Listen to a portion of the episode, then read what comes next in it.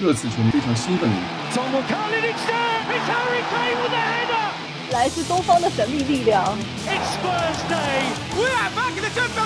这次聊点啥？Hello，大家好，欢迎来到新的一期。这次聊点啥？我是期待孙兴民复苏的 Jedi。Hello，大家好，我是看了一圈微博热搜，发现没有可以合适热点可以蹭，所以没有开场白的 Crash。Hello，大家好，我我是来奶孙兴民的蛋蛋。蛋蛋已经，你上一期节目就已经给孙兴民立了个 flag 啊，这次又要来奶了。对，所以这不是这一期要奶了，上一期是 flag 啊，flag 倒了，所以这一期要开始要开始逆向操作了，发挥，呃，对吧？一以贯之的这种毒奶效果啊，然后你们这些人就天天盯着孙兴民，我们家孙哥好好的，没事的。我们，哎，你你你也知道我们的，就我们这几个人每天大家。最终的目标或者说最终的想法是让热刺这支球队赢，对吧？那孙科作为我们大腿，他必须要有一些他的状态必须要复苏啊。那为了让他的状态复苏，我们真的是使尽浑身解数。对吧？比如说，包括之前蛋蛋一直在立 flag，包括我们也一直在给从正面、从反面、从侧面、从各种方向去给孙兴民说话啊，又是批评又是鼓励啊，真的是使尽浑身解数。今天总结起来还是四个字嘛，流量密码，对吧？可以可以可以，哎，真的是孙兴民这样一个人物，这样一个热刺球员，我们热刺球迷不蹭什么谁来蹭呢？对吧？嗯，我们今天呃，为什么拖到星期四才录这期节目呢？当然跟那个欧冠抽签没什么关系啊，主要还是因为为了为了这个为了某些人的这个档期啊，我们为了为了某些人档期，特地把这期节目留到周四，然后让他能够来到这一期节目来跟我们聊聊啊，很久没有来到我们的这次聊点上，然后今天能够跟我们一起聊一期节目，然后一起呃回味一下啊上周末的这个。一场面对，哎，对谁来着的？哦，狼队，狼队。你看，过了四天，我连比打谁都不知道了。葡萄牙国家队了 啊！面对一支几乎是半支葡萄牙国家队的一个一个球队嘛，热刺好像七个葡萄牙球员吧？是吧？是的，是的，都不止五个了，就半支都不止。对对对，就是这样一支狼队嘛，其实踢的还是比较的呃艰苦。艰苦和困难，对，我想说困难的，对，尤其是上半场嘛，这个我们最近好像连续几场比赛了啊，你们你们也发现了，不管是所谓的早场比赛也好，或者是呃下午三点钟的比赛也好，对。对，包括热刺比较熟悉的晚场比赛，其实整个球队的这个状态一直是不是很不是很正常，就是尤其是开场。嗯，都不是很顺利啊。我觉得这最近几场比赛，这场比赛打狼队也是一样，整个上半场，直到最后四十几分钟吧，才有凯恩的一次头球攻门，而且是射正的，对吧？整个这上整个上半场几乎被对手，有点像被对手摁着打那种感觉了。嗯嗯，蛋蛋，要不你来说说上半场的问题到底出在哪儿？嗯，等一下，等一下，我想，我想先说一下。好，你先说。在你们谈这场比赛之前，我想先说一下。对对对，你说。我先解释一下，就并不是什么为了我的档期，其实主要原因应该还是老金。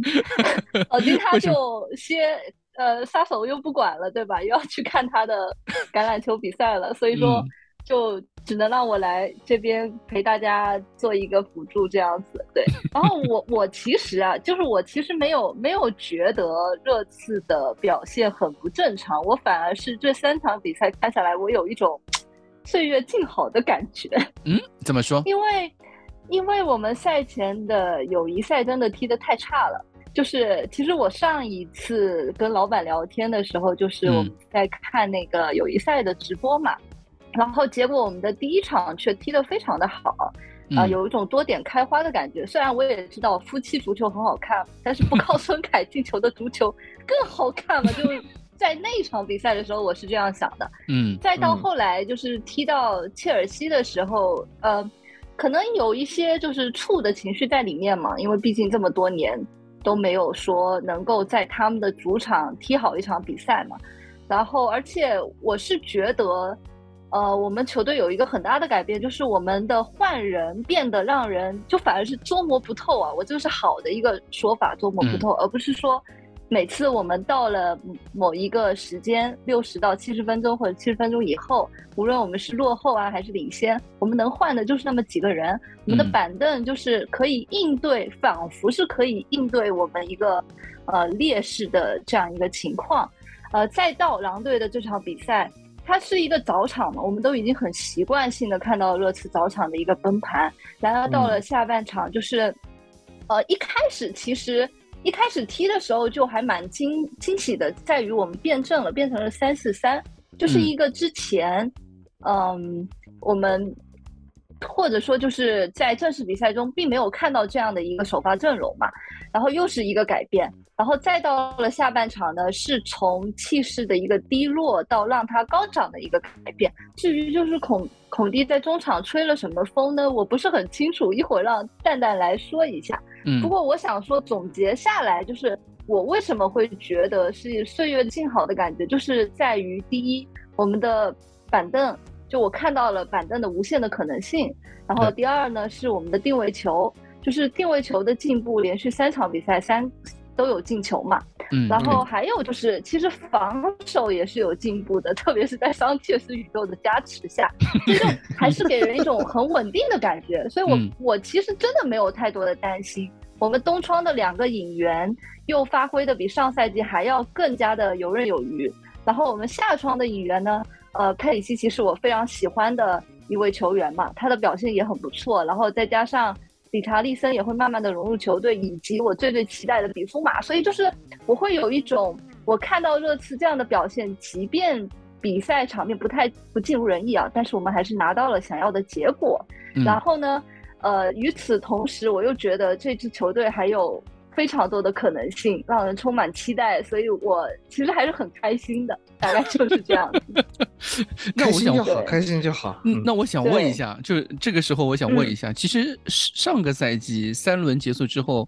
热刺其实也是有一点类似的问题，就是场面不是那么的好，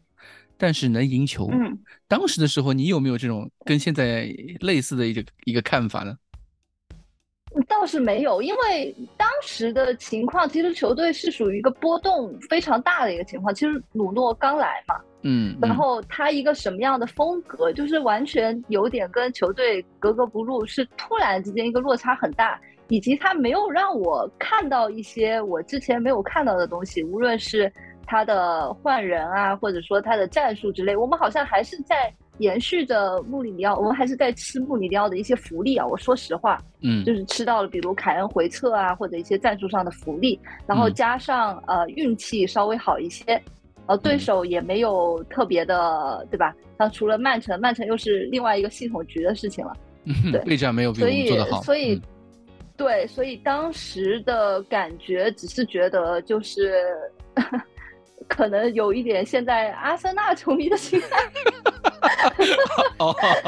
嗯，你居然能理解阿森纳球迷的心态哇？你感觉你也给阿森纳球迷立了个 flag？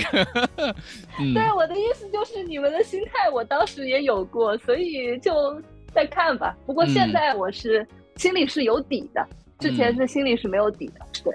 对。其实这三场比赛，就像刚刚那个 Crash 其实说了很多东西啊，就是，呃，这三场比赛尽管有一些踢得不好的东西，但是还是有一些能够我们觉得踢得不错的东西，并且这三个对手，我们三轮结束之后，三个对手都是我们上个赛季同一个轮次，也就是说，比如说，呃，主场对南普顿，呃，客场打切尔西，呃，再是主场打狼队，这三场比赛其实上赛季我们都是没有拿分的。啊，现在我们拿了两胜一平，拿了七分，就足足比对手比上个赛季拿了七分这样一个状态。其实你你不能说球队没有进步，或者说球队表现，呃不够好，嗯，但是从这个方面其实还是相比上个赛季是有长足进步的。但是就是一个一个大家都。都看在眼里的一个问题，就是上半场确实非常松垮。这个松垮，对这个松垮或者说这个慢热是一种连续三场比赛哦，第一场比赛不能算，就是连续这两场比赛都有的，对切尔西也好。对狼队也好，其实都表现出来的一个问题，因为相比第一场比赛来说，状态确实第一场比赛状态非常好嘛，我们大家都赛后都已经吹把球队吹上天了。但第二场、第三场比赛连续两个上半场把呃球迷的这种负面情绪都给调动起来了，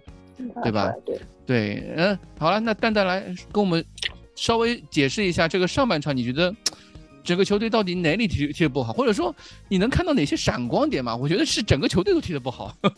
嗯，不是，我是这么觉得。我想先分析一下这个原因。我个人的猜测是这样子的，就是，呃，以往来说有很多比较强的欧洲球队，比如说皇马，比如说拜仁，有时候，呃，他在赛季初的表现是很拉胯。嗯，这些球队很容易在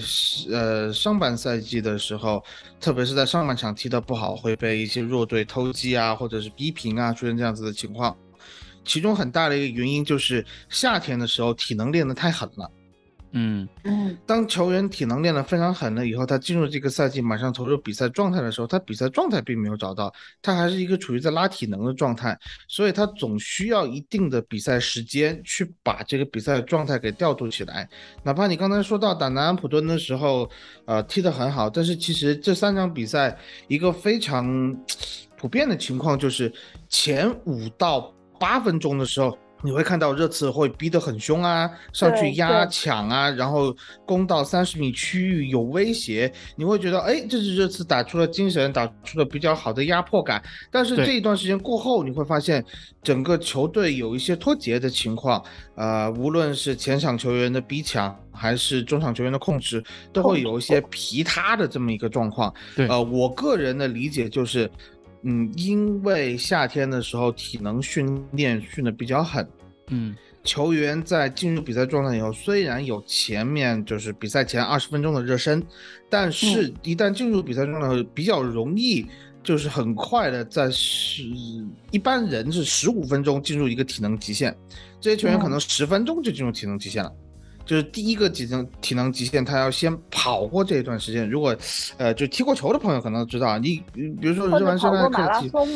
啊，对，或者跑马拉松，或者是说你有这种长时间运动，你比如说一次运动超过呃四十到五十分钟的这样的经历，你会发现哇，前面十五分钟跑不动，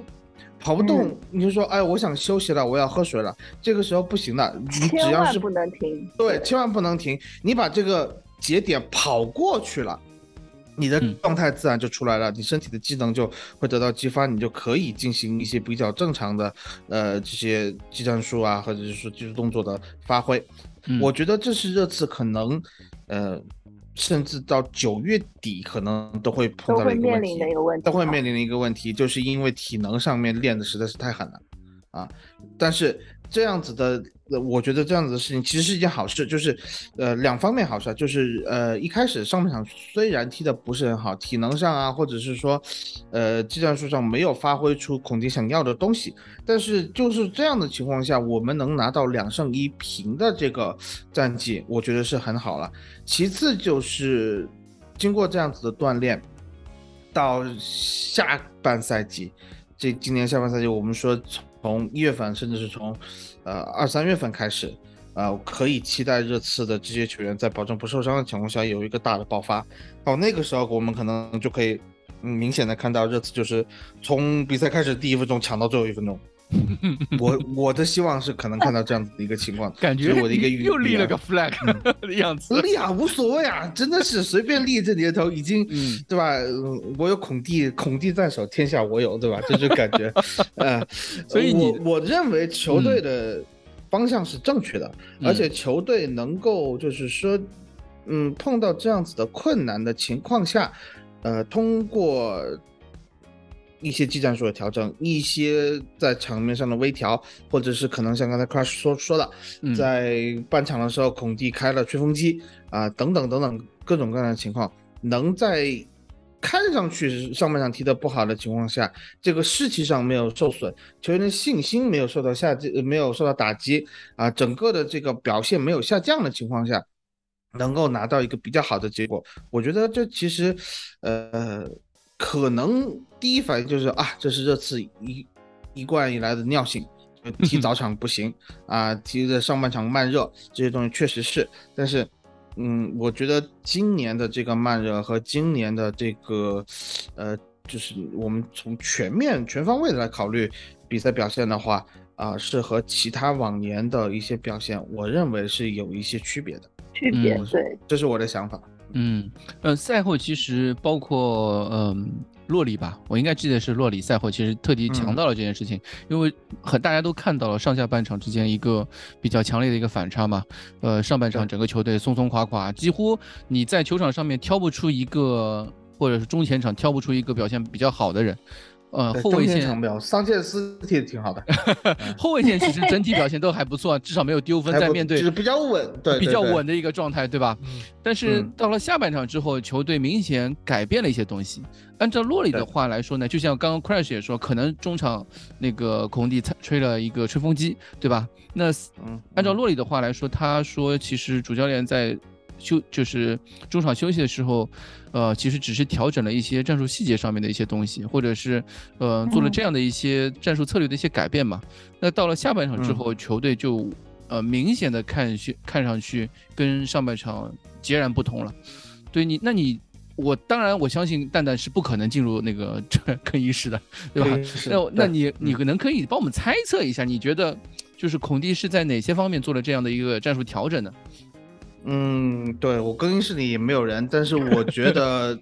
最大的调整就是本坦库尔位置上上的变化和他职责的变化。然后，呃，本坦库尔在下半场很好的执行了孔蒂对他的战术布置，所以其实，在比赛完了之后，我第一反应在群里面说的第一句话就是本坦库尔是全场最佳。这场比赛可能很多人会看到佩里西奇在左边踢的风生水起啊，凯恩打进了第二百五十粒进球，呃。但是我觉得这场比赛的全场最佳就是本坦库尔。本坦库尔在上半场基本上他和霍伊比尔两个人的分工和以往的比赛是一致的，就是本坦库尔基本上是拖后后置进行一个扫荡啊，然后帮助后防线出球，然后由霍伊比尔呃交给两翼的球员来进行进攻组织，这是两个人上半场的分工。啊，抢前啊，抢地一下这个。嗯，对方过半场球员的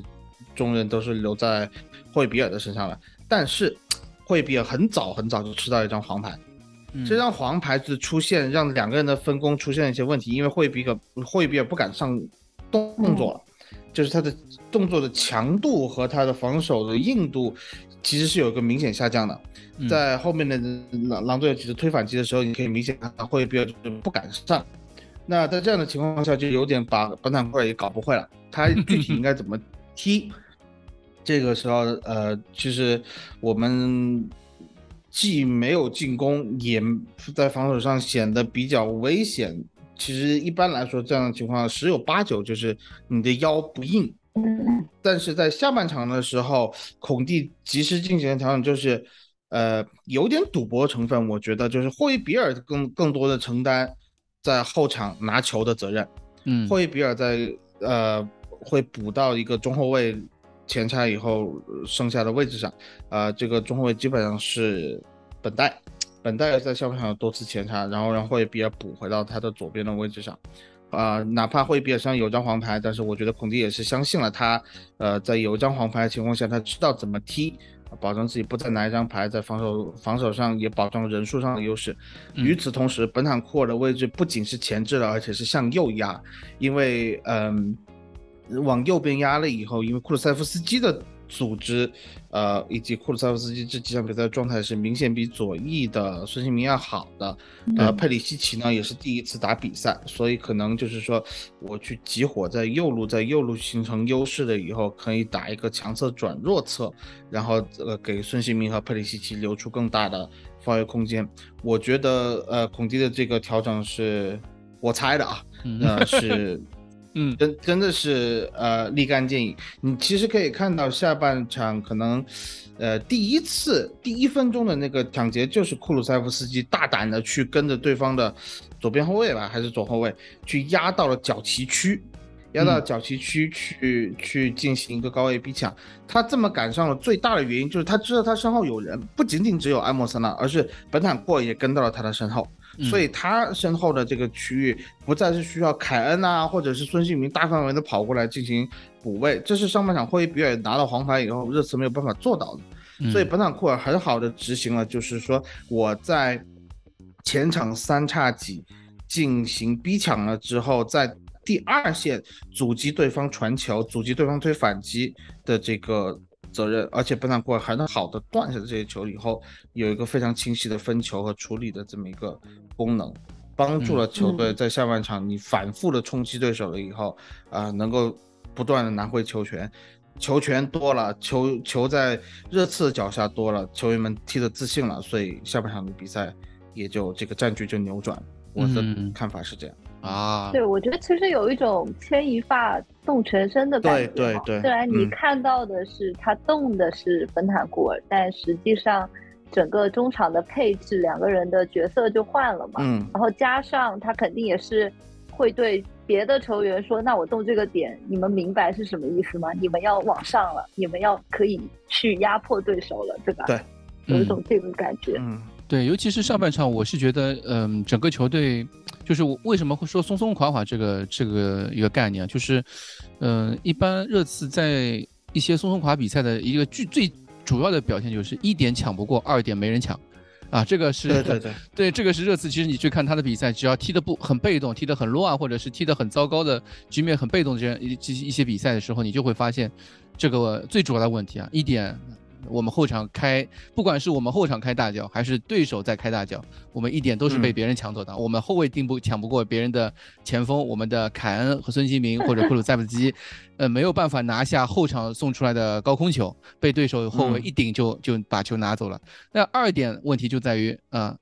二点一般来说就是这些，比如说孙凯、呃库鲁塞夫斯基身边的这些人，包括我们的边翼位，包括我们的。两个中前卫，他没有办法去第一时间去落到那个呃第二点的这个位置上面去把这个球抢下来，而是让对手一个就成形成是一个我们的前锋是一个孤立无援的一个状态啊，我们的这个这个状态就就很容易丢失我们的二点球。那如果二点球都拿不下来，整个热刺就会体现出一个没有球权，然后就成为一个很崩塌的一个松垮的一个状态。那下半场你就像你刚刚说的。本坦块的这个换位，或者说整个战术体系的一个改变，是非常能够改变这个整个状态的。就是即便一点抢不到的情况下，我们在二点上面依然有人去球员这个。资源去帮助我们去在前点的一些在中前场的一个压迫，导致帮助我们能够拿下这些球权，这个也是就下半场我们看到的一个直观的一个体现嘛，就是这个是上下半场球对于球权的一个掌控，我们也可以看到整个热刺在下半场这个本坦库尔和霍伊比尔的改变之后，我觉得。呃，不仅仅是本坦库尔踢得好了，不仅仅是球队踢得好，其实我觉得霍伊比尔在拿了一张黄牌之后，就像你刚刚说的这个问题，其实他下半场其实踢也非常好。我为什么这么说呢？就是，嗯，我们之前也提到过这个事情，就是霍伊比尔对于这支球队的贡献，就像这场比赛之前，我记得好像是跟皇马吧，皇马不是卖了卡塞米罗之后，不是跟那个对对对对，就是说要买霍伊比尔这个事情。对，但其实你可以看到，其实他传这个留言本身就说明，一个是霍伊比尔其实得到了这个地位啊，皇马的这个 认可嘛，或者或者包包括他们主教练安切洛蒂的一个认可。另外一方面，其实真的是能够体现出他的一个在球队里面场上的一个球场上的一个价值。我前两天在听，呃，是谁来着？啊，是 Alex Gold 他的那个播客里面时候，他提到一句，他就说，其实球队现在你去看我们的四条线。呃，所谓的四条线就是我们的门将位置、后卫线、中场以及前锋线，四条线基本上现在都有一个大 vocal，这个大 vocal 就是他在球场上是嗓门大。嗓门最大，是吧？不是这个 vocal，不是说是那个唱歌的 vocal 啊，跟用词是一样的，就是他们都是一个大嗓门，并且是能够去很非常的勇于去执行主教练意图的一个人，他就坚决的去部署，包括去帮助主教练去，呃，去做执行的一个人。其实你这场比赛你就可以看到，嗯，戴尔也好，霍伊比尔也好，包括前场凯恩也好，他们其实是真的是能够在球场上嗓门最大的那些人。这场比赛的霍伊比尔其实是最明显的。我看到一直到下半场的时候，让我有一点蛮感动的，就是他应该是到八十八还是八十九分钟的时候，一个人突到前场去把对对对一个球权拿下来，对吧？这个时候其实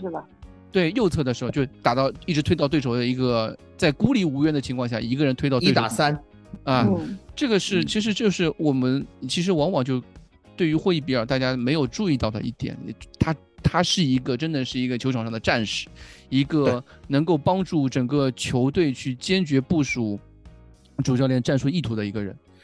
坚决执行主教练战术意图的人。我让我想到之前也提到过，就是穆里尼奥时期的时候，穆里尼奥是如何评价霍伊比尔的？他说他他觉得霍伊比当时穆里尼奥他是这么说，他说霍伊比尔是一个很让主教练烦的一个人。他这个烦是什么意思？他是说在场下部署战术的时候，问问题，他总是在那边问问题，他的问题永远问不到。他他不仅仅是说我知道我要这么做，Yes sir，对吧？或者是呃呃我我知道了，那这种这种这种说法，他会会我为什么要这么做？那为什么知道？然后主教练会把他的战术意图解释一下给霍伊比尔。那么当霍伊比尔就是完全领会这个意图之后，他在球场上他他也会去，呃，不仅仅是在坚决的执行主教练的意图，但更会做一些融会贯通。这其实有点像他不仅仅是一个球场上的球员，他有一点身兼的那种。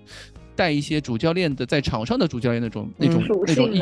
那种属性，这也是我们常常为什么说像霍伊比尔这样的球员，他可以带动周边的球员去踢得更好。这也有点像我们之前说库鲁塞夫斯基的时候是也是这么说的，对吧？这些球员他们是不仅仅是自己踢得好，他是而且能够带动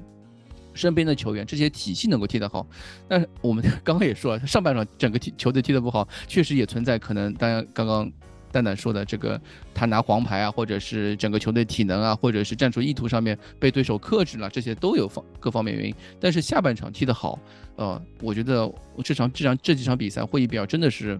呃，踢得很非常，就是让人感到蛮放心的一个一个一个位置吧。我觉得，呃，他也算是整个球队现在一个更衣室的领袖之一了。呃，将来我觉得他早就是了吧？啊，对对，应该是在穆里尼奥时期早很很早就就是的。然后，嗯嗯，既然你都这么吹了，那我也就不要含蓄了，对吧？我我怎么会一直只有爱？就是我对霍伊比尔一直就只有说好话，我没有说，我真的没有批评过霍伊比尔任何事情。呃，但是我可以看到很多评论上对霍伊比尔的这个角色和他的一些表现是不太感冒的。包括皇马传出来六千万买霍伊比尔的时候，有说过六千万吗？大概有超过半数的啊六千万，呃呃那个呃半数以上的这个回复或者是说微信。呃，微博群里面的讨论是卖啊，可以卖啊，嗯啊，用比苏马就行了。然后我跟库里里那天的第一讨论，第一时间的讨论就是库里老师说了，如果你霍伊比尔卖的话，你一个赛季要丢至少三到四场的比赛。嗯，这点我是肯定认同库里老师的看法的。霍伊比尔的作用。不仅仅就是在他那一下抢断，在也不仅仅是他嗓门大去串联球队。其实刚才你说到了一个二点球抢不下来这个问题，上个赛季末热刺踢得非常好的一好很很多场比赛，嗯，你会看到二点球无限被霍伊比尔赢下来，嗯，因为我记得那个时候我 fantasy 里面有霍伊比尔，霍伊比尔拿二点球那个分，嗯，天哪，爆炸，就是就是。就是拦截，他就是拦截得分，他都不是抢断，就是他预判到这个球会到这个地方，然后他去和对手一个身体对抗，把球抢下来了，然后就是进攻三区立刻就推反击，而且你看到他的传球，包括我们获得进球的那个角球的转移，是霍伊比尔传出来往左路找给佩里西奇的。其实你说霍伊比尔是一个。多么多么优秀，呃，世一中这样或者世一后腰这这这种水平，他不是，但是他在热刺的这个体系当中，我觉得现在是无法有人可以取代的。是，你再去这个世界上找谁来替我？你要我一拍脑门想谁？嗯，不受伤的坎特可能可以啊，我这是我的看法，就是，呃，你会看到他其实会犯一些错误，比如说那张黄牌他拿的。不是很有必要，嗯，对吧？然后他拿到黄牌了以后，他和本坦库尔的分工不明确，两个人在场上的及时的调整能力是不够强的，这是霍伊比尔的弱项。还有有些时候就是霍伊比尔的出球，你会觉得莫名其妙，啊，就是传到了队友的身后啊，或者是没传。就是我刚才说他传给佩里西奇制造这个角球之前，其实这次还有一次，呃。转左路空当给孙兴民的机会，惠比也没有选择传那个球，就在那个球之前呢，可能四五分钟的时间吧。但是惠比也会马上吸取这些问题的教训，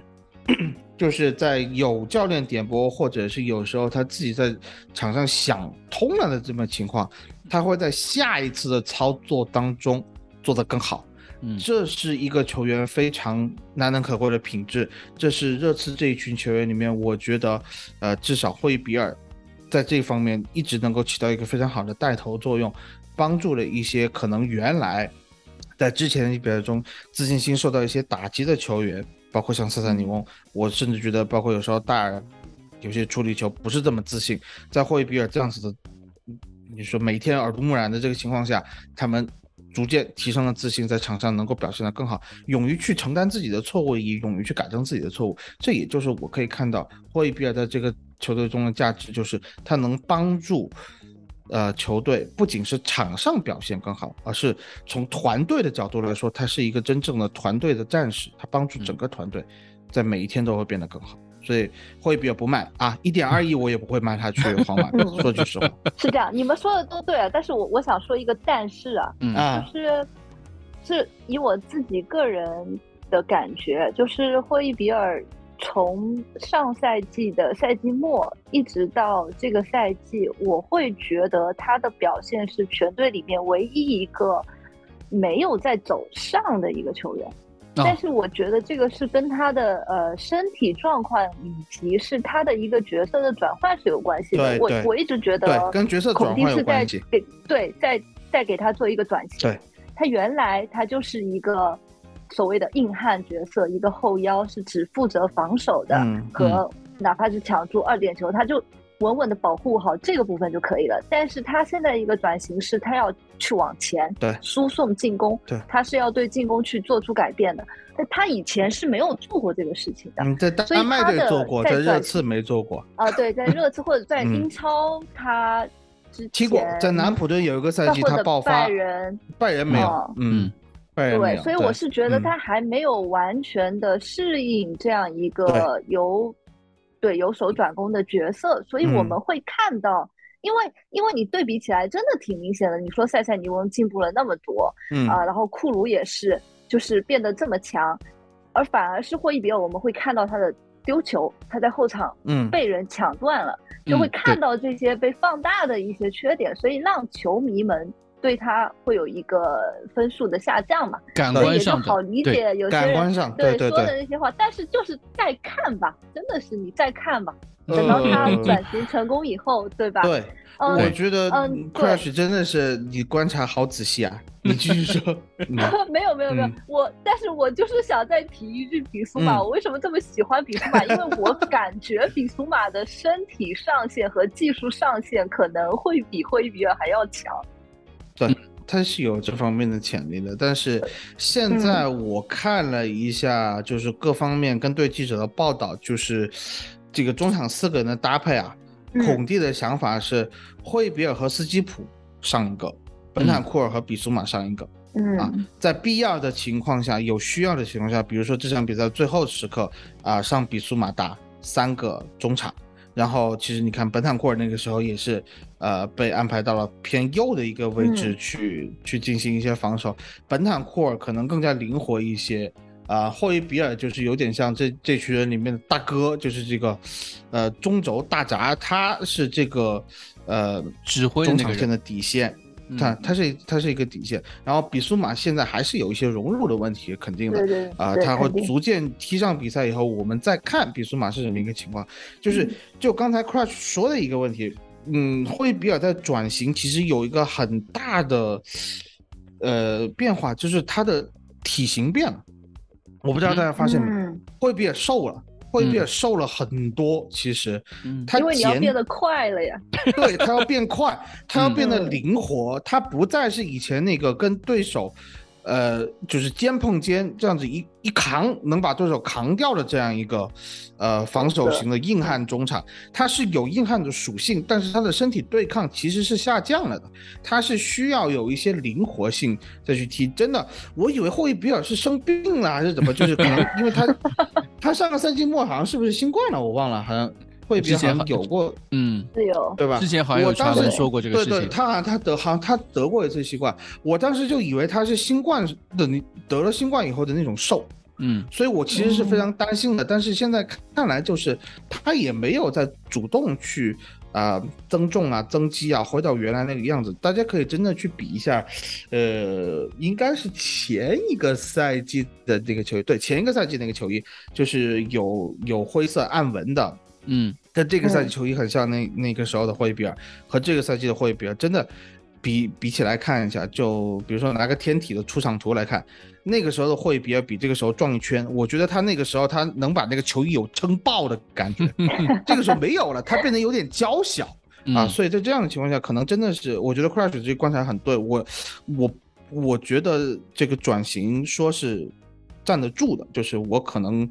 当时对霍伊比尔的身体状态我是有一些担心的，我以为他就是嗯。生病了以后的销售，但是如果从这个思路上来看，他要踢得更灵活的话，他去确实需要减重，嗯，但是现在看上去效果是，呃，在逐步变好吧，我只能说，也希望他能够在下面的比赛中可能踢出一些新的东西给我们看，啊，或者跟比苏马搭的时候可可以看到一个新的霍伊比尔。但是无论怎么样，现在有霍伊比尔加本坦库尔加比苏马，我现在对这个中场线，这可能是自一七一八赛季。呃，登贝莱和登贝莱和万亚马就巅峰万亚马之后，我最放心的一套热刺的中场线的这个组合了。嗯，再加上那个一个青春活力的斯基普啊，让我们也不是很有活力了，就是 年轻年轻啊，有希望，有希望的一个未来队长的斯基普啊，这个，所以嗯，从这个角度来说，我们也觉得就是说，呃。现在的这支球队，其实它是一个往好的方向一个去转变的一个，对，很平衡，一个很慢慢平稳在呃，对对，成长的一个球队的样一个样子。是的，其实就是大家一直，嗯，大家平时我经经常会在就是群里面或者是在微博上面看到一些大家的讨论，就大家觉得有的时候会觉得，呃，一些变化，比如说大家经常会提到一个词“重建”这个词，就大家会觉得，哎，好像重建是。一次一个晚上，或者是一个月，甚至一个赛季就能完成的一件事情，就一个下窗，你就是就可以完成，把多少人卖了，多少人买进来，哎，就完成了。就好像这个不是这样的，对这个就有一种感觉，你是在玩游戏，因为游戏里面不存在对不存在融合磨合的问题，对对对吧？没有磨合，那根本什么就你只要把这些数据、这些球员，那不你如果是玩 FIFA 的话，你只要操作到位，任何球员都可以磨合成一支球队。那有，其实现实上面其实不是这样子，就像孔蒂自己在说的，不是，孔蒂自己都在说的，他他现在就对这支球队目前的状态是比较满意的，因为这支球队这些球员是他想要的一个球员一个状态。当然，我们也知道，比如说我们在下下窗初期的时候没有没有没有买到像是巴斯托尼啊，或者是布雷默这样的球员，可能是我们大家都觉得在中卫位置上面能够给我们带来本质改变的一些球员。但是你也知道，买对。比乱买要重要的多，因为我们之前啊，经常会，我们经常会拿来很多弯路嘛啊，我们经常可以拿来做的例子，比如说啊，我们的转会标标王恩东贝莱，比如说我们的转会次标王洛塞尔索，这样的球员，其实你可以说啊，买贵的，呃，就经常大家会说啊，贵的就是唯一的缺点就是好的，贵的不是贵的缺，唯一的缺点就是贵嘛。但这两个球员其实你你看到，他们即便在其他球队踢得好，但是在热刺就是踢得不好，在我们孔蒂的帐下也踢得不好，呃，在其他任何主教练就是都没有踢好过。所以我觉得，你还是有的时候还是往往需要相信主教练的一个眼光，包括包括帕拉蒂奇的眼光，因为他们已经成功过嘛，呃，而且这个转型也好，就像刚刚大家在说这件事情，你需要给这支球队给主教练一些时间。没有转型是一夜之间的，没有那那句话怎么说来？什么罗马城不是一夜之间？罗马不是一夜建成的，对，建成的，对啊，这件事情一天建成的啊，对，这个其实 就是需要给大家时间。大家，但是但是往往大家都会都会在说这个事情，比如说孙凯他们其实没有那么多时间了，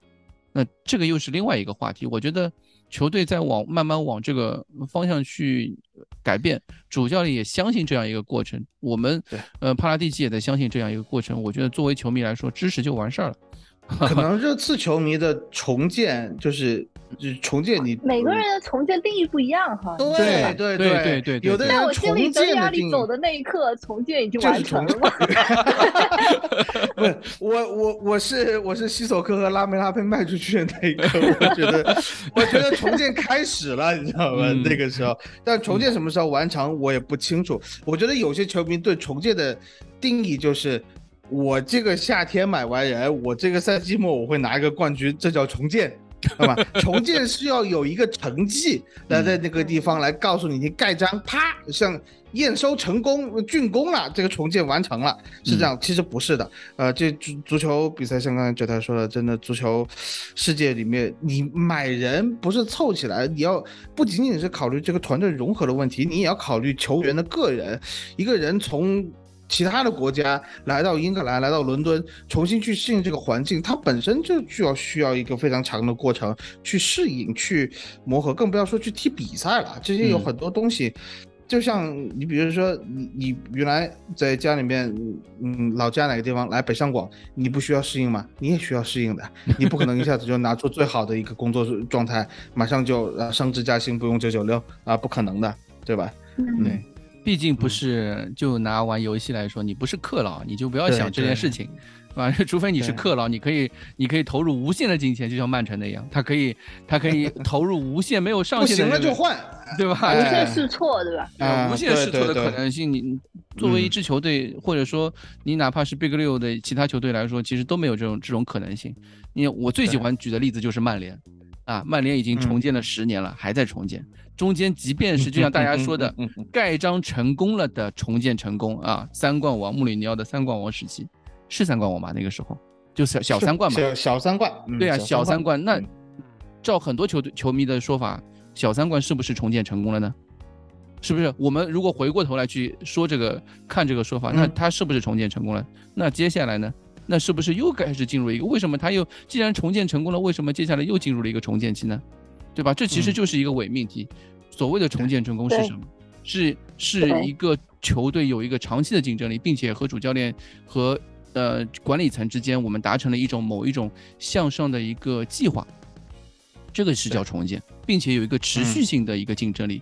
你拿到冠军，当然我觉得很好。我我们作为热刺球迷来说，谁不希望有冠军？我们已经跨别奖杯已经快二十年啊，十四年对。已经跨别十四年了，谁不想要冠军？但是有的时候，你你奖杯能解决问题吗？你只是你真的只是要一个奖杯，就像莱斯特城现在这样子吗？对吧？我所以我觉得每个人的哇，你这一黑黑两，有时有点过分哦。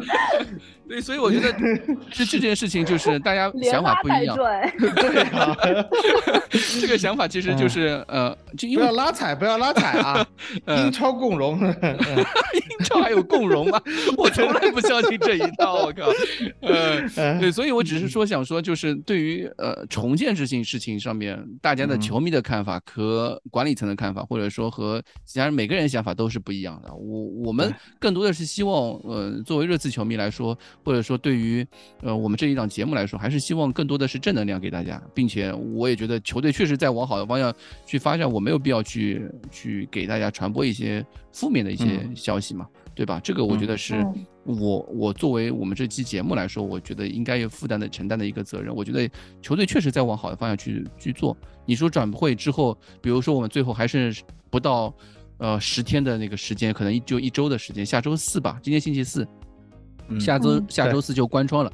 你说最后七天再来一个呃花费巨资的中卫，你说你问我愿不愿意？我当然他妈的愿意，因为这肯定是 帕拉蒂奇和孔蒂首肯的一个交易。但是如果没有这样一个人，你会担心吗？我就觉得还好，反正孔蒂他他已经在发布会上面多次表态，我他说他非常满意这个阵容了。那我孔主教练，我们的这个棋手都认为。就是船长或者说领航员都认可现在这样的陶成荣，那我有什么理由去去强塞他一些他不想他不想要的人呢？啊，其实就所以还是回过回过头来说，就是球队确实在往好的方向去去改变，那么我们就作为球迷支持就完事儿了，对吧？嗯，对，我觉得有一个点说的特别好，就是他认为就是所谓的重建成功是俱乐部上上下下都往同一个方向走嘛，所以这个东西其实不仅仅表现在球场的球员身上，包括我们的教练组，对吧？教练组或者说我们的呃球探部门的一个大换血，所以说这边就要开始提到一下我们那个定位球的教练，对不对？对对对，这场比赛你可以看到，就是呃我们定位球已经连续三场 定位球进球了。这场比赛也是一个在面对僵局的时候，尽管我觉得这也不能算僵局吧，其实像孙兴民有一个门柱，呃凯恩也有一个门楣，其实机会其实是蛮多的。说实话，其实机会我觉得是蛮多的。孙兴民还有个单刀，哎，孙兴民还有个单刀，对，对，所以我觉得其实你不能说是僵完全的僵局，只是说进的那个球确实是一个定位球进球，对吧？然后呃，我们的这个进攻定位球专家叫吉安尼维奥。啊，这样一个这次夏窗，我们当当时在群里面和库里里说的时候，他觉他觉得可能是今年夏天热刺最佳引援，最最佳引援，对，那马上就看出来了。这这场比赛赛后，库鲁塞夫斯基，呃，和凯恩都提到这个，然后库鲁塞夫斯基还说要他已经跟嗯那个孔蒂说了三次要给维奥这个主教练啊，这个定位球专家加薪的。加薪的这个事情了。这场比赛你可以看到那个球确实进的蛮漂亮，对吧？凯恩在一个空位上面。嗯，对于这个定位球，你要吹凯恩那个球跑得好啊。凯恩那个球就是是真的，就是真的是教你凯恩教你踢前锋做人，这就是模板。大大家如果 就是小孩子，或者是说你平常野球想怎么呃进球多的话，凯恩的这个跑位值得你回看一百遍。说句实话啊，各种。包括身体接触啊，呃，包括怎么样去呃切，就佯装佯攻一侧，然后怎么样去切里线，这些跑位、这些跑动都是，呃，怎么样提高足球技术？技术，这就是提高足球技术最好的一一个例证。啊，但是说回定位球啊，我想说的是，其实你看到定位球有显著的提高，不仅仅是看进球效率。嗯哼，其实真的是这个套路，从第三比赛打南安普顿开始，你会看到球员跑位的那个、那个、那个套路，看到赏心悦目。我觉得哇，有那么夸张吗？这是热刺能踢出来的任意球战术，我当时就这么觉得。但当然，我觉得最经典的还是打切尔西那个球。嗯，打切尔西那个球，你三个人站在门迪面前，切尔西的后卫都被跑懵了。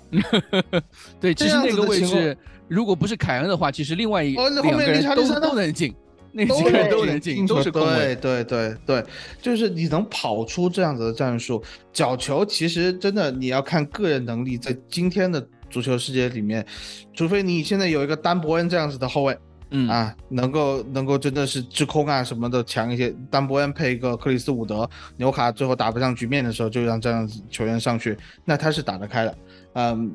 但是你真的是说要怎么样角球进球，战术真的是非常的重要，就是这些跑位这些 变化，原来的原来真的是就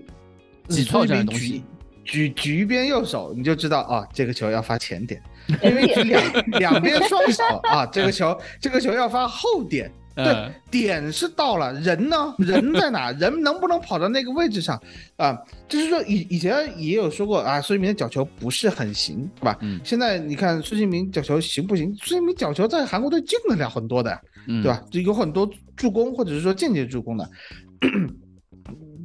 传的好不好？其实那个点，你说球速或者是说弧度或者高度，你要说跟沃德普劳斯这样子的比，那肯定是比不上。但是你基本上有个球传到了以后，你怎么样有人去抢点，抢点的那个位置才是最关键的。嗯，所以现在真的围绕这个战术，四千 四千多啊？四千二百三十六套还是四千八百多套？我我我怎么记得好像是少一点的，无所谓啊，反正四千多套，你随便用啊，慢慢用。四千，你要想四千套战术，它可以一个赛季不重样，从赛季末呃赛季初打到赛季末，对吧？就四千套战术，所以真的是非常值得呃欣慰的一个引援吧。但是呃，同时我想跟大家补充一下，就是可能算是科普一下，有人说啊，这个进定位球的进攻提升了，防守是不是也要练上去？不好意思，我要是。进攻定位球专家，他没有防守战术，所以防守战术这个东西可能在短期之内，大家看到对方拿到角球的时候，还是该慌还是要慌，对吧？哎，该慌还是要慌一下的。我其实看到狼队拿角球的时候，我心里也是惊的，就是这么对，尤其是下半场我们进球之后，对吧？就下半场最后时间，对手拿定位，而且西门尼斯上来了以后，就哇，好害怕，这种感觉。呃，呃，但是我可能也希望就是说球队呃进攻。定位球演练多了以后，希望这群球员能够有个融会贯通的这种思维，对吧？呃，我会进攻要求有点高，呃，希望吧，希望嘛，那当然要求肯定要高一点才好吧，对吧？呃，也希望能够把定位球的防守呃提高一下。但是真的这个进攻哇，我真的是以前就就是呃，凯恩不是刚接受那个采访说十年。十年热刺传球最好的是谁嘛？他居然提了霍德斯通。嗯，对对对。然后让我就出现，你知道吗？那种噩梦的感觉。我就想起来当年，霍德斯通一米八八，九十公斤这么一个大个。在热刺罚角球，对，然后我就心想，你为什么不上去争顶呢？而且霍勒松传球，他其实他是有特点的啊，就是他是正脚背或者外脚背去抽的那个，对，平抽球，对他非常好。但是你真的让他用就是脚内侧去兜一个弧线，就是角球一般的操作。他不会，嗯，所以以前热刺的角球，就从那个时代开始，我就觉得看见角球就，哎，没希望了，这个球可以去喝个水，就就就这个感觉，有点像，有点像英格兰国家队那个时候让凯恩罚角球，让凯恩去罚角球，对 对对，差不多的这种感觉，对，呃，Crash，你对这段有什么要说的吗？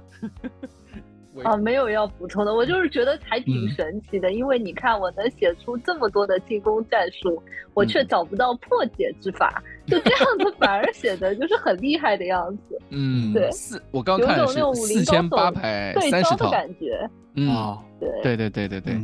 好的呀。然后这个定位球，嗯，其实另外一个就最后我们想提的这个这场比赛另外一个话题就是，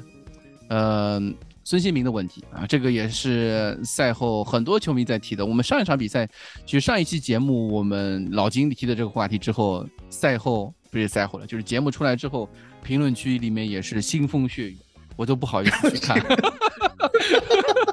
我都不好意思去回顾那个，就是喜我们喜马拉雅的那个评论区啊，真的是腥风血雨。呃，就是我觉得没什么问题啊，很正常，就是说你表达对一个球员，嗯。就是想，我想说的就是，我们平时一期节目评论区里面大概呃二十条，二十条撑死撑死了，算多的啊，对，二十算多了。那期节目是一百多条评论，一百一十五好像，真的是看了一下，仿佛仿佛找到了流量密码。其实一直都知道是。很好很好笑的是，当时老板说他看到他。其实已经一百多条了吧，但是老板不知道为什么他说竟然有五十多条评论，然后下一句是蛋蛋还亲自下场。了，然后我以为他在说一共一百多条评论，蛋蛋回了五十多条，疯了，没这么闲。对，其实就是关于孙兴民的问题嘛，这场比赛我们也看到了，就是嗯，孙兴民有几次机会状态。但是他没有打进，包括一个定位球啊，不是一个定位球，就是一个那个门柱啊，进局了一个门柱，包括一个那个单刀，就凯恩一个快罚任意球，让他打了一个单刀。其实你整场比赛去看孙兴民的状态，其实和上一场比赛其实也蛮类似的，只就是我们我我们已经看不太到他，嗯，就至少在这个赛季这三场比赛，或者说这两场比赛嘛，第一场如果当然嗯，他也有踢得好的地方，也有踢得不好的地方。但这两场比赛，他其实表现的算是比较突出的，就是他好的地方不多。他往往上个赛季我们都能看到的，呃，射门啊、突破啊这些方面的一些表现，呃，都没有表现，没有都没有表现的太出来。对，然后上一场比赛我们可以说他被詹姆斯重点照顾了，呃，但这一场比赛其实你不能说狼队也有詹姆斯这样的球员。但是这个孙兴民的状态确实让很多球迷在担心的问题，就包括我们之前这场比赛赛后还提到，呃，佩里西奇连续两次啊助攻凯恩，对吧？以前我们的孙凯配合，现在变成了呃这个佩凯啊凯佩啊这样一个一个组合，这个也有让很多球迷其实在担心孙兴民的一个状态问题的。对，呃，Crash，你要不要来说一下？我就是觉得完全可以交给时间来解决，就是我我并没有很担心，就我觉得这个是正常的，嗯，因为我认为，我认为，呃，像，就是我不太同意老金说的，上上呃对上一期节目老金说孙兴民是因为回韩国可能活动太多了，然后导致他怎么样，嗯，呃，心心态有些放松啊或怎么，我反而是觉得是相反的，就是之所以孙兴民他这么累。就是因为，嗯，他在韩国的时候精神上太紧张了。我真的是觉得，因为韩国韩国人其实跟中国人某些文化是比较相通的嘛。嗯。当有客人来你家做客的时候，你要做到面面俱到，对不对？啊。你一定不能让你两方面都要照顾好。第一，你要让球员们感，就是等于说。就好像放暑假了，我我美国的同学来中国，那我要给他展现一个很好的中国，对不对？我要让他对韩国有一个留下一个很好的印象。那其次呢，在韩国球迷这边呢，我又让又要让韩国球迷看到热刺这支球队身上好的东西，所以他身上要在意的事情真的很多啊，包括他的家庭也比较传统嘛。我相信他一定是在花了很多的心思在这上面。我要找一家什么样的饭店？我要订。呃，对我们，我们吃吃的东西还要配合营养师的建议，对不对？就是所以他的精神一定是非常紧张的。就是我觉得，如果我是孙兴民，我都要崩溃了。我最讨厌做这种事情了。然后，然后这导致了他一个精神上的东西，导致他的身体上，我觉得也会多多少少出现一些问题。然后包括训练的时候，其实第一场在韩国拉练的时候就可以看得出来，孙兴民应该是最累的那一个人。嗯嗯。然后再到现在呢，我我我觉得就完全就像以前八月的凯恩一样，你就当做是八月凯恩的 buff，让孙兴民来承受了。凯恩现在的状态很好，嗯，然后孙兴民他会慢慢慢慢的找到自己的状态，而且我其实认为这场比赛他比上场比赛是有进步的。上场比赛确实，你可以说是，呃，詹姆斯贴防他贴得很紧。那这场比赛呢，他就有一点像我在踢球的感觉，就是我的意识已经到位了，我对比赛。呃，我我知道我该往哪里跑了，我没有那么懵了。嗯。可是我的身体还不允许我做出一些动作，包括他的那一脚补射嘛。你可能刚才没有提到，就是凯恩的头球，然后孙兴民的那个补射没有打正位置，没打那个要是以前的孙兴民的话，那肯定就是进了的嘛。但是他出现在了那个位置上，对不对？所以说，对啊，所以说只要他的身体恢复到了一定的状态，他又不是什么。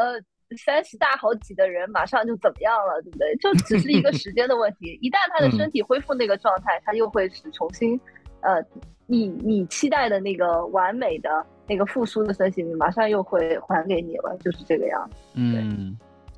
对，说的很好。蛋蛋呢？嗯嗯。鲜奶啊，打诺丁汉森林轮换，李佳丽这首话，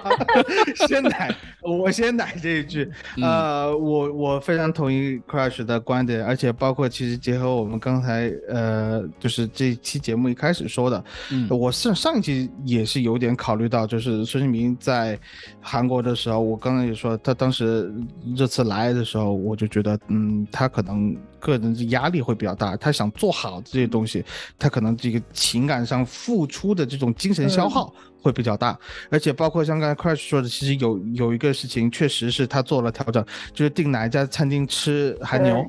他原来订的那家餐厅出现了一些什么样的沟通上或者什么样的问题，具体也不清，嗯。啊对，然后就换了一家，就是。你你包括去换一下这个事情，他其实他甚至他要去担心，哇，这个肉里面有没有添加剂，会不会有 有有兴奋剂，对，到时候尿检不不呈阳性怎么样？他肯定会要去担心这样的问题，他肯定要去沟通，他肯定会觉得我自己去沟通比热刺派一个官方代表去沟通要好得多，毕竟我是韩国自己人，对吧？他可能有很多东西他是面面俱到的，再加上就是说的，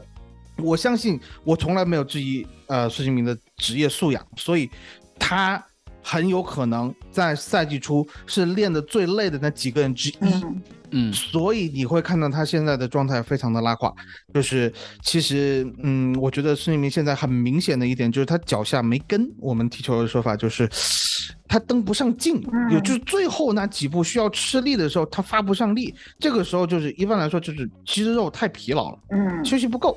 啊。他的这个呃肌肉就是说蛋白。呃纤维重新刚刚刚被打打乱，对，还没有重组起来，还没有修复到一个比较好、比较就是说它的这个力量各方面强度达到比赛水准的这么一个呃状态。啊，所以说，呃，你会看到他的有些操作，比如说，就是刚才 Crash 说的那脚凌空抽射，一般来说这脚球他吃中就进了的。还有就是他那个单刀，他其实处理的时候，你可以看到他的身体并不是特别的协调。呃，我个人的感觉就是他的身体状况在。呃，就是说可能没有达到最佳的情况下，他的心理上面稍微有一些波动，就是说这个球我可能要调整的更多一些才能够踢得好，所以他可能在门前显得有时候没有那么自信。大家如果，呃，就是说熟悉孙兴民的球迷，你可以看一下他往年就是一二月份的时候会有一个状态下滑的情况，他在门前也是会显得有些不自信的，包括上个赛季客场赢曼城的那场比赛，都一对一打埃德森了。他选择传给库鲁塞夫斯基，而没有选择自己打门。其实那个时候他就是有一些，就是对自己的呃身体状态的调整，他调不到一个比较很舒服的感觉去射门。但是你看到赛季后期了以后，你看打诺维奇的那种世界波，蹭蹭的就出来了，就是他的。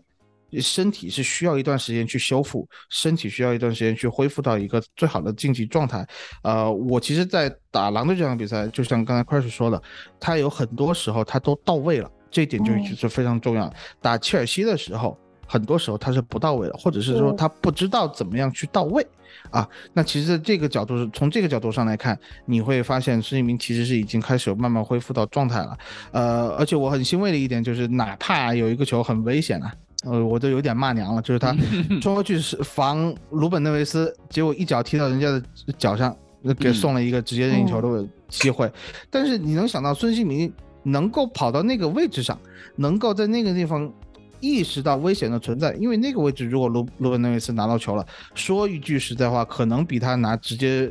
任意球的这个威胁还要大，因为他的四下是无人的，只有孙兴民撤回来了。你可以看到孙兴民现在是。坚决执行孔蒂的战术布置，那么在他的身体状况和一些竞技状态并不是这么好的情况下，他能够在大部分的时间完成这个呃。战术的针对性布置，我觉得就已经很不错了。当然，孔蒂把他换下去了以后，肯定会引发一些不是孙兴民球迷的球迷这这这这些想法，就是嗯，孙兴民随时有可能要被拿下啊，这是孔蒂给他的一个信号啊，就是说你不行了，下场比赛就拿下。我反倒是觉得这是孔蒂对他的一种保护。你现在踢不了，球队呃能够拿下比赛，那就保护，让你比赛的时间你踢个七十到八十分钟，有一个比。比赛的状态，然后剩下时间多一点时间给你去恢复这个身体的机能，我觉得是孔蒂对他的一种保护。呃，我看了一下，就是上上次陆小正来节目以后，大家也不是是说啊，嗯，开始去关注呃陆小正的账号，你看到呃我们陆小正老师他的那个赛后的孙兴民采访的翻译，嗯，就是我觉得孙兴民自己没有急，这是一个非常重要的。一个点吧，就是他自己心态上不急，他自己知道现在自己的能力能够给球队贡献一些什么。嗯，不可否认，他肯定会希望自己能够做得更好。但是如果孙兴民都没有急，我也希望，呃，绝大部分的热刺球迷没有必要 去不要为了他急，哎，对，你不要为他急，你你急没用啊。当然你可以，就是说你要就是孙兴民人民肯定希望啊，每一场比赛孙兴民都打得很好，对吧？那那我们当然也希望，但是这个在足球世界里面它是不可能出现的。那如果你愿意站在热刺球迷的角度来看。的话就是，我希望孙兴民这个赛季是什么，能够得到足够的保护，他在世界杯的时候好好踢比赛，然后下半赛季回来了以后，真的是大杀四方。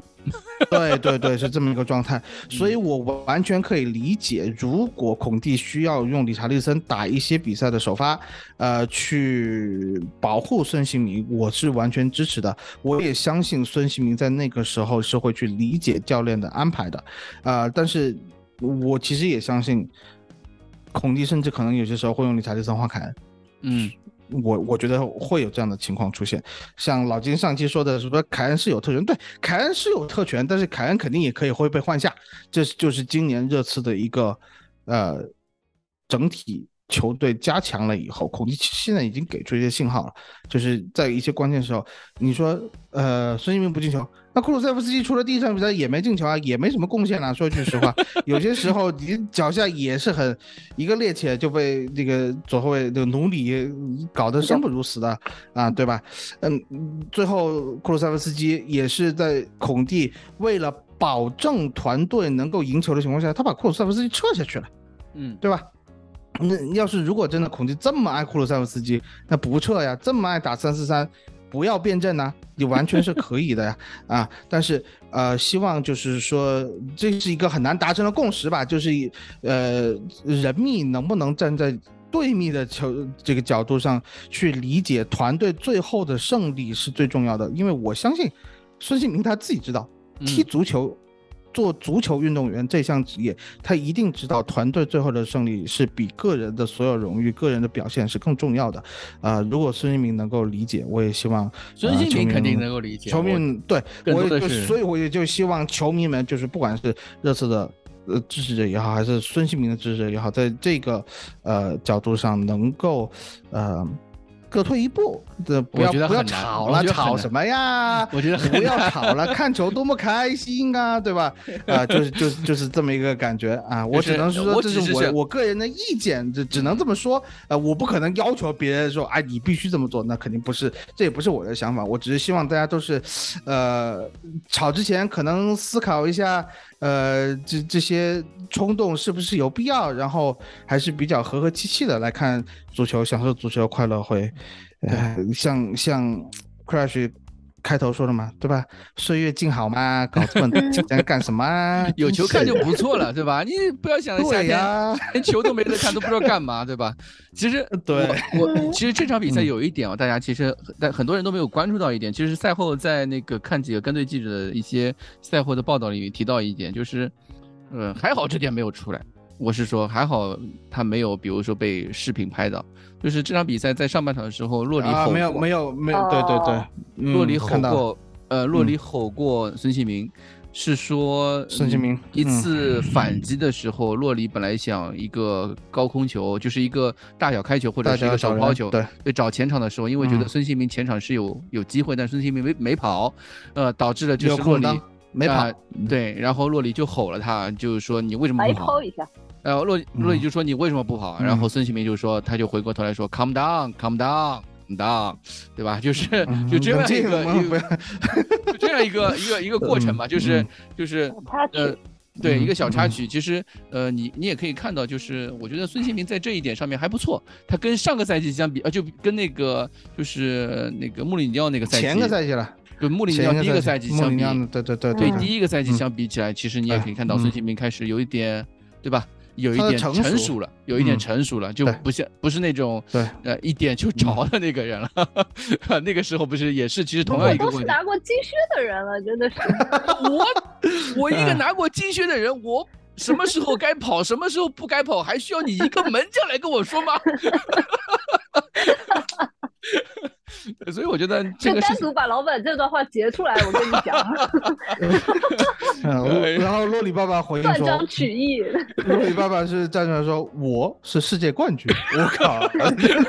吵起来了，对吧？就是如果真的就是说，就像你你说这个事情，如果真的是过分炒作，如果真的是就很容易特别容易过分的，对，很特别容易过分炒作这个事情，包括哪怕这对 B 站上面全部都是。对吧？对，哪怕你现在说这个事情，我跟你说，如准备又是血雨腥风啊，这个这个上这个节目后评论区啊，陆里还干这样的事情，马上去给我找找找找这个高帽子，马上就套起来，对吧？哎，就可以可以完全可以完全可能出现，就是就是我首先说真的真的，上次我们也说个问题。不，我们说踢过球的都知道，对吧？这种球场上、场上、场上这个是很正常，都很。然然后我们这个我们这个说法是被口诛笔伐的，就是我我一直想问的问题就是，你们为什么看选择性的看不到，当孙兴民有时候被欺负，或者是说孙兴民被针对的时候，戴尔和洛里这样的球员站上去为他出头，对吧？去去挡到孙兴民射起来，有时候就就都有，而且像有时候就是。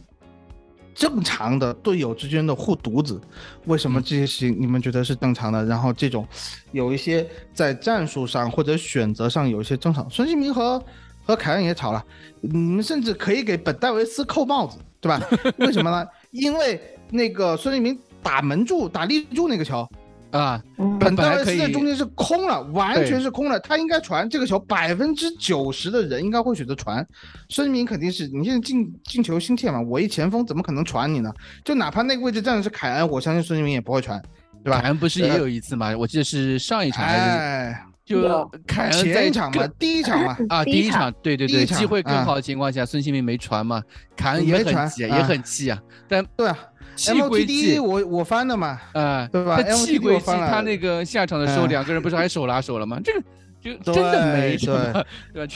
这球场上的事情真没办法放大的。个人的选择就是球员们很快能够。就是 move on，就是英文里面的 move on，就是很快能够把注意力和重心，对这个事情翻篇了，转移到下一次配合、下一次进攻上面。这对于球员来说是最重要的。我所以，我在这个时候在这里，我真的非常希望，希望一些球迷不要抓住一次矛盾而去缩小一百次球员们之间的合作。嗯，他们每一天朝夕相处在一起，他们之间感情。不比你自己感觉到的深得多吗？你以为你爱朱一鸣真的是爱的呃世界天下第一？呃，你觉得洛里爸爸对他没有关爱吗？真的是，哎，本代还请他吃吃吃甜点呢，你们怎么不说？本代还请他去参加婚礼呢，你们怎么不说？是，对，我觉得我我觉得我们这个事情只能是说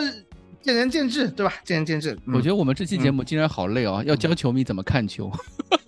没有没有没有，我们没有教，我们只是说。你可千万别用这个词，我最讨厌不不对，真的不是在教别人。我我我说句实话，我们在说这些事情，是因为好累哦，是因为看到了其他一些球迷对我们所热爱的这个团体和这个团体中的成员中一些莫须有，或者是说你不应该有的一些过度指责。呃，有些有些事情你说就说了。好吧，你觉得这个事情他做的不好，你说就说了，你不要上纲上线嘛。你你不要，就是老金有时候也是，就老老金一直就是话糙理不糙的人，对吧？他讲的没有问题，他讲没毛病，就是现实存在是这个问题。OK OK，你可以，你也可以学老金话糙理不糙来来来说这个东西它现实存在，但是请你把握好一个，你你自己看到的东西是不是真正他们球员之间发生，或者说球队里面正在发生的事情，而不要去。戴上一些自己个人的有色眼镜，这只是我自己看到这件事情，我就真觉得没有必要去吵，没有必要去，没有必要去骂其他的球迷，或者是说我有时候觉得你骂不到洛里，所以你来骂热刺球迷；你骂不到洛里，所以你来骂呃洛里球迷。我 这哎，我我我没有办法理解啊，我们也模仿，我们也模仿这个事情，说我们模仿的很呐，多说多说多无益，说多无益啊。最后一个话题其实就是我们也。今天晚上就现在节目，我们录制节目是星期四的晚上十一点二十分，现在是还有四十分钟，还有四十分钟，这次就要欧冠抽签了，我们就最后留一点点时间给蛋蛋，你觉得？哎，为什么是我啊？Crash 不能发因为你是这里，你因为你是这里唯一对抽签感兴趣的人。对，我跟 Crash 就想着这个节目录完就啊就直接就睡了啊。你是你最感兴趣？主要是就是觉得抽谁都一样嘛。啊，对，我们都觉得。我我一直以来我对抽签和赛程安排这个事情，嗯，我其实已经无数次说了，抽谁都一样，我都这么给他干就完了，对吧？但是。但是你要考虑到这是时差问题，这是这是 绝代交给我的问题，你知道吗？因为当然今年我们的社媒组有了非常强力的引援，有你大家可以看到，因为这个 IP 属地，呃，热刺街道上的微博一个晚上出现在五个不同的国家，啊，有这样的情况出现。以前有抽签都是我发的。就是这样啊，所以我对抽签我会哎比较关注一些，要看一下哦是什么时间，我这个时间不能安排一些什么比较严重的这种工作活动，对我要准备好呃，而且而且我的这个直播速度不能比国内的慢，我要一个一个发出来，赶紧发，就是这样的一个情况，所以所以我我对抽签可能是说比二位可能是关注多一点，或者是说呃心急一点，就只能是这么一个感觉吧？你觉得他在瞎说？这个欧冠抽签好像我没看过，以前都是晚上七八点钟就开始的，好吧？我是说北京不是，今天特别晚。不是，我欧欧冠没问题，但是过往三年你自己扪心自问，欧联和欧泰的那个那个都是星期五的，就你都睡了以后，星期六的凌晨嘛，对吧？木木，哎，赶紧讲吧，赶紧讲，你你觉得上签是谁？下签是谁？好吧，我们其他就不要说了。呃。上签是不去顿涅茨克矿工打比赛，嗯。啊，虽然有朋友给我们指正说顿涅茨克的矿工的这个主场会安排在波兰，但是我看了一下，你这说的是夏天呀？不是，这个就是说不去，我说不去，这个就对不不不去就上签，就一句话带过啊，不去顿涅茨克，就是去顿涅茨克矿工啊啊，对，因为我看了一下，就是他甚至有把呃有就这段时间的比赛他在基辅踢的。他去斯洛文尼亚踢了比赛，他在基辅也踢了比赛，所以具体到时候他欧冠这个到底顿涅茨克矿工会在哪里踢比赛，我就不要往远东地区走啊，离那个地方越越远越好，这球球队的这个安全和，呃，这种这种叫 benefit 着想，这这个比较重要。那当然，嗯，我会希望，呃，这个小组里面，我个人的希望是，嗯，有些人是什么什么法兰克福。然后塞维利亚，呃，来来一个什么，或者体或萨尔斯堡红，对，萨尔斯堡红牛，然后随便来个什么布鲁日海法马卡比这样子的，呃，弱队组就就完了。我我反而觉得，如果是没有什么竞争的小组的话，热刺这群球员，热刺这支球队激发不出来这种尿性，就跟我们当年打萨格勒布迪纳摩一样，就那那个感觉，对吧？嗯。所以我会，我个人的感觉，热刺不可能分到一个特别好的签，但是你要说是死亡之组，可能性也不大，就是这个感觉。但无所谓了，死亡之组我们也经历过啊，对吧？拜仁、巴萨都打过了啊。对，所以呃，所以真的抽谁都一样，只要不去顿涅茨克矿工的主场，我就。然后大家听到这期节目的时候，热刺碰到顿涅茨克，抽到顿涅茨克矿工。好，那我们今天这期节目就到此结束。然后希望大家，呃，也希望热刺抽个好签啊啊！希望我这句话不是一个 flag。好，那我们这期节目就。我最后说一句，我希望阿里在土耳其啊能够踢到快乐的足球。嗯，可以，对，和杰德森一起共创美好未来。希望他能回到二十岁的时候。嗯，对，好，我们这期节目就到此为止，谢谢两位，那，我们下周再见，Come on，you，谢谢大家，拜拜，拜拜。